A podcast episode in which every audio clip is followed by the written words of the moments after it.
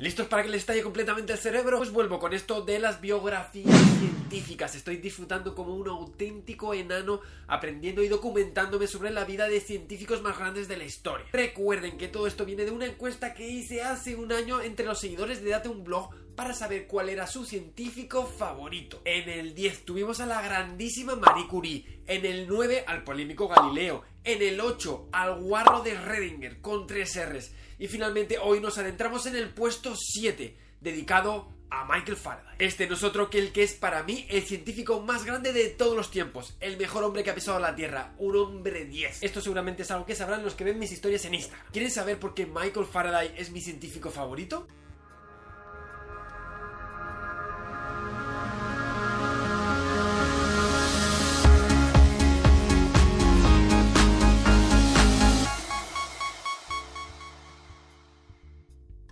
Mientras que la mayor parte de los hombres y mujeres que han cambiado nuestro mundo tuvieron una infancia privilegiada, con formación, educación, escuela, colegio, nuestro Michael Faraday tuvo que partir de cero. Nació en 1791 en Londres, en el seno de una familia muy pobre de raíces muy humildes y orígenes religiosos. A los 13 años y sin apenas haber pisado una escuela, Michael Faraday comienza a trabajar como aprendiz de librero. Estos libros, que encuadernaba de día y leía de noche, eran su única ventana al conocimiento y los que le llevarían a ser uno de los científicos más grandes de toda la historia. Podrían llamarlo casualidad o serendipia, incluso destino, pero la vida de este joven sin más pretensiones que acabar siendo un librero cambió para siempre cuando por fortuna recibió un ticket para ver una función de un científico, Humphrey Davy, un químico que había descubierto varios elementos y que era la nueva estrella en la ciudad, un científico que a la vez era un showman. Para Faraday, Davy era un rockstar y sentía una profundísima admiración por él. Estas eran conferencias organizadas por la Royal Society de Londres y la recién creada Royal Institution, dos entidades dedicadas al conocimiento y la ciencia. Faraday asistió a cada conferencia y tomó cuidadosa nota de todo lo que Humphrey decía y hacía, notas que luego repasaba en casa.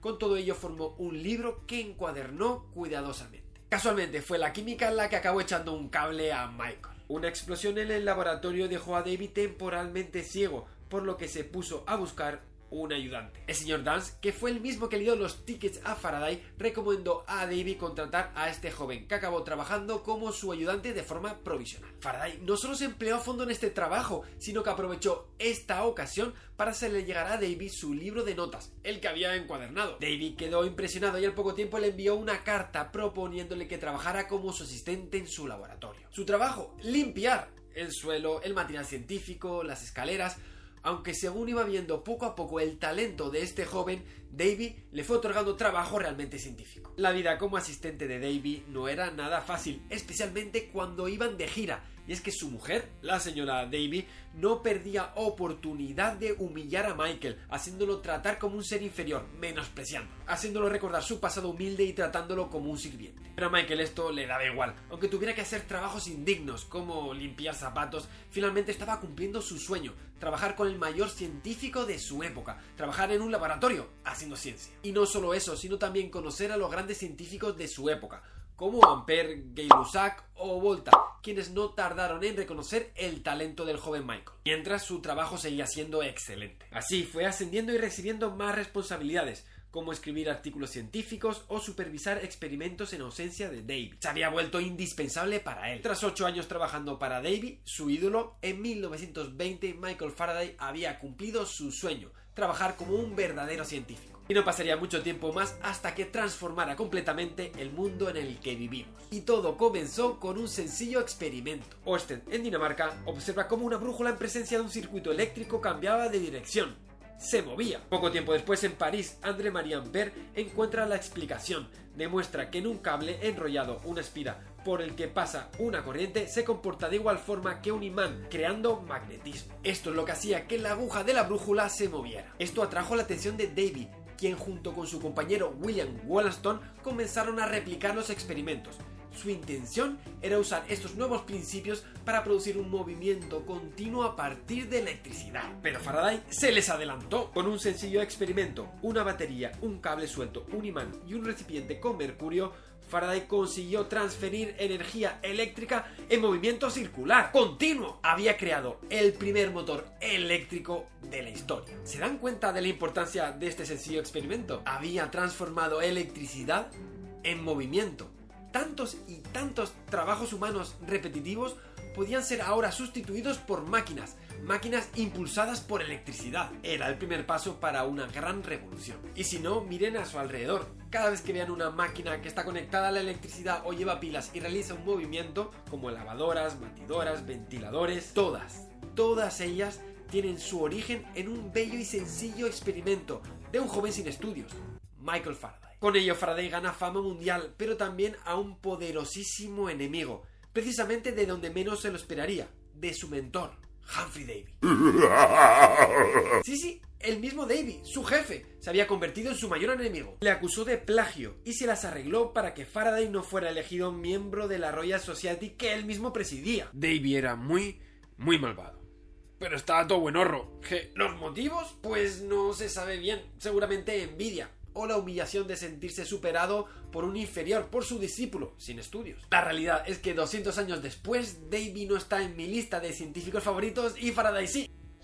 Había una nueva estrella en el panorama científico, Michael Faraday. Además lo tomó justo donde Davy había comenzado, dando conferencias para la Royal Institution. Así comenzaron las tradicionales conferencias de los viernes de la Royal, que hoy en día se siguen celebrando. Todo esto a Davy no le hizo mucha gracia, así que decidió mover ficha, alejando a Faraday de su campo científico. Así que le encargó un trabajo nada glamuroso, estudiar la composición de unos vidrios que estaba produciendo Fraunhofer en Alemania. A ello le dedicó Michael cinco duros años, trabajando en hornos, haciendo pruebas y sin éxito. Como recuerdo de este fracaso, Michael Faraday guardó uno de los pedazos de vidrio con los que había experimentado. David acababa de morir. Era hora de volver a la electricidad. La pregunta que se hizo Michael en este preciso momento es, si la electricidad puede producir magnetismo, ¿será posible que el magnetismo también pueda producir electricidad? Esta podría ser una pregunta rara para cualquiera, pero no lo era así para Michael Faraday. Él seguía una línea filosófica marcada por gente como Kant o Schelling, según la cual todas las fuerzas no serían sino la manifestación de un único fenómeno. Un pensamiento tan moderno es lo que hoy llamamos las teorías de gran unificación. Era hora de ponerse en marcha. En un donut de hierro formó dos circuitos eléctricos, uno de ellos conectado a una batería, el otro a un medidor de corriente. Él esperaba que al conectar la batería se creara un campo magnético que viajaría por el hierro y se colaría en el segundo circuito, generando electricidad. Al hacerlo, el medidor marcaba una corriente, pero solo por una pequeña fracción de segundo. Incluso al desconectar la batería, ese mismo medidor marcaba también corriente, pero en el sentido contrario. ¿Qué estaba pasando? Pronto Faraday lo entendería y lo hizo con un experimento muy sencillo. Acercó un imán a un circuito conectado a un medidor. Según acercaba o alejaba el imán, se generaba una corriente. No es el magnetismo el que genera la corriente, sino su variación. Los cambios es lo que se conoce como la inducción electromagnética. Y sí, este descubrimiento también generaría un grandísimo impacto en nuestras vidas, uno equivalente al de su anterior gran obra. Había creado el primer generador eléctrico, un dispositivo para crear electricidad a partir del movimiento. Esto no es ninguna tontería. Cada vez que encienden la luz, el televisor, la tostadora, el ordenador, el celular están usando electricidad que se ha generado gracias al descubrimiento de este genio a través del movimiento de un imán en un circuito eléctrico. Ya está, se estarán diciendo, aquí acaban las contribuciones de Faraday a este mundo. Ha conseguido generar electricidad a partir del movimiento y movimiento a partir de la electricidad. Ya tenemos una forma de llevar electricidad y luz a las calles de todo el mundo, a las casas, generar movimiento en las industrias. ¿Eso es todo? Pues no se impacienten, porque la mayor contribución de Faraday a nuestro mundo todavía está por llegar. Desde tiempos de Newton se pensaba que las fuerzas como la gravedad se transmitían de forma instantánea, a distancia. La Tierra atrae a la Luna a distancia sin necesidad de que haya nada que medie, están conectadas en el espacio. Esto es algo que se deriva de las leyes de Newton, algo que el mismo Newton sabía y que sin embargo no le acababa de gustar. Y a Faraday tampoco. ¿Cómo sabe un circuito de forma inmediata y casi mágica que hay un imán a distancia con el que interactúa. Así es, para Faraday todo esto no tenía sentido. Según su visión debería de haber algo que se propagara desde la fuente hasta el cuerpo. Lo podía ver cuando dejaba caer virutas de hierro sobre un imán. Esas líneas lo que llamó líneas de fuerza darían lugar a un nuevo concepto, el de campo. Pero ¿cómo detectar ese campo? A Faraday los años de trabajo duro le estaban pasando factura. Sufría graves pérdidas de memoria, ataques nerviosos, pero su cerebro seguía funcionando de forma formidable, con el mismo talento, intuición y creatividad que había mostrado desde joven. Así que se puso manos a la obra. El primer paso era observar el efecto de este campo sobre materiales. Existía, debía ser diferente dependiendo del material y tardaría un tiempo en propagarse, ¿no? Su dispositivo era sencillo. Un imán cerca de un cuerpo Dejaría pasar un rayo de luz por ese cuerpo y lo observaría a través de él. Su objetivo era detectar algún cambio en la luz debido al campo magnético del imán. Lo intentó con varios líquidos, compuestos, luego probó con sólidos, cristal, cuarzo, incluso gases, sin éxito. Miren qué maravilla. A la desesperada decidió probar con ese cristal que había guardado de su época trabajando en óptica, ¿se acuerdan? Y bingo, lo había detectado. El imán había alterado la luz al pasar por ese cristal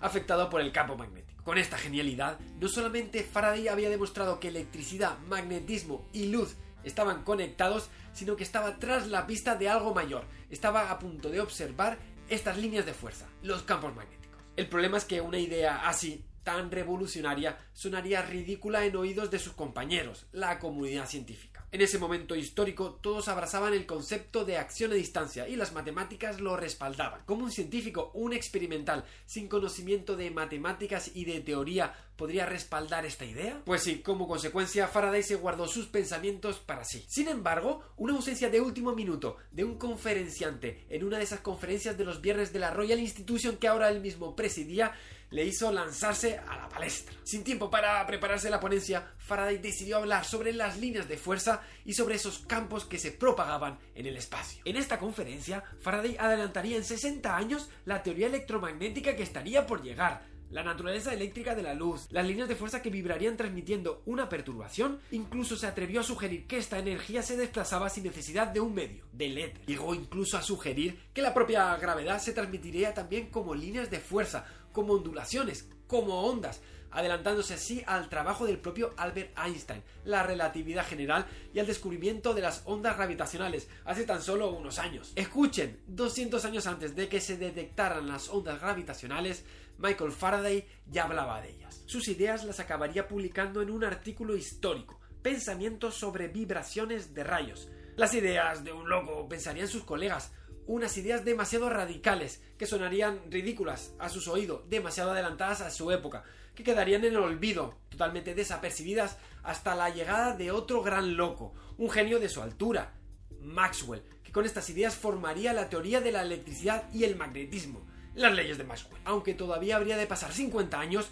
con la llegada de la relatividad general de Albert Einstein para entender el verdadero valor de la obra de Michael Faraday y porque ya me estoy pasando de tiempo y el vídeo se está haciendo demasiado largo, solo he mencionado los verdaderos hits de la obra de Michael Faraday. He tenido que pasar por encima de cosas como las leyes de la electrólisis, los estudios sobre diferentes sustancias magnéticas, el diamagnetismo y el paramagnetismo, la capacidad inductiva, la jaula de Faraday o el transformador, entre otros. De hecho, ha sido tan intenso todo esto que he contado he tenido que dejar de lado al Michael Faraday más allá de la ciencia, a la persona. Aunque realmente viendo cómo hablo de él, casi que se lo pueden imaginar. Más allá de ser un genio único, fue una persona generosa, humilde, trabajadora, tanto cuando limpiaba los suelos del laboratorio como cuando se erigió como el mayor científico de su época. Sin ningún interés en el mundo material, con un elevado sentido del bien público, social, Daba conferencias a personas necesitadas y a niños. La verdad es que nunca se interesó por la riqueza, los honores ni la ostentación. Fue una persona humilde desde el primer día hasta su último día. Para él, la verdadera grandeza del científico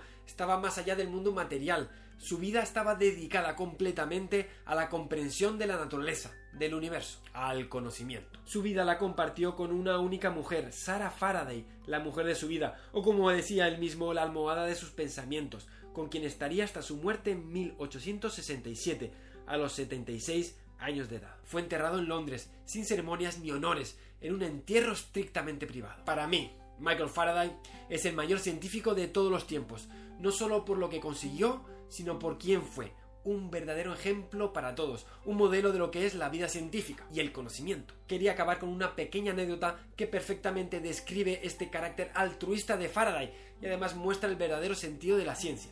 Una vez, el primer ministro británico fue a visitar el laboratorio de Faraday y le preguntó ¿Para qué sirve esto?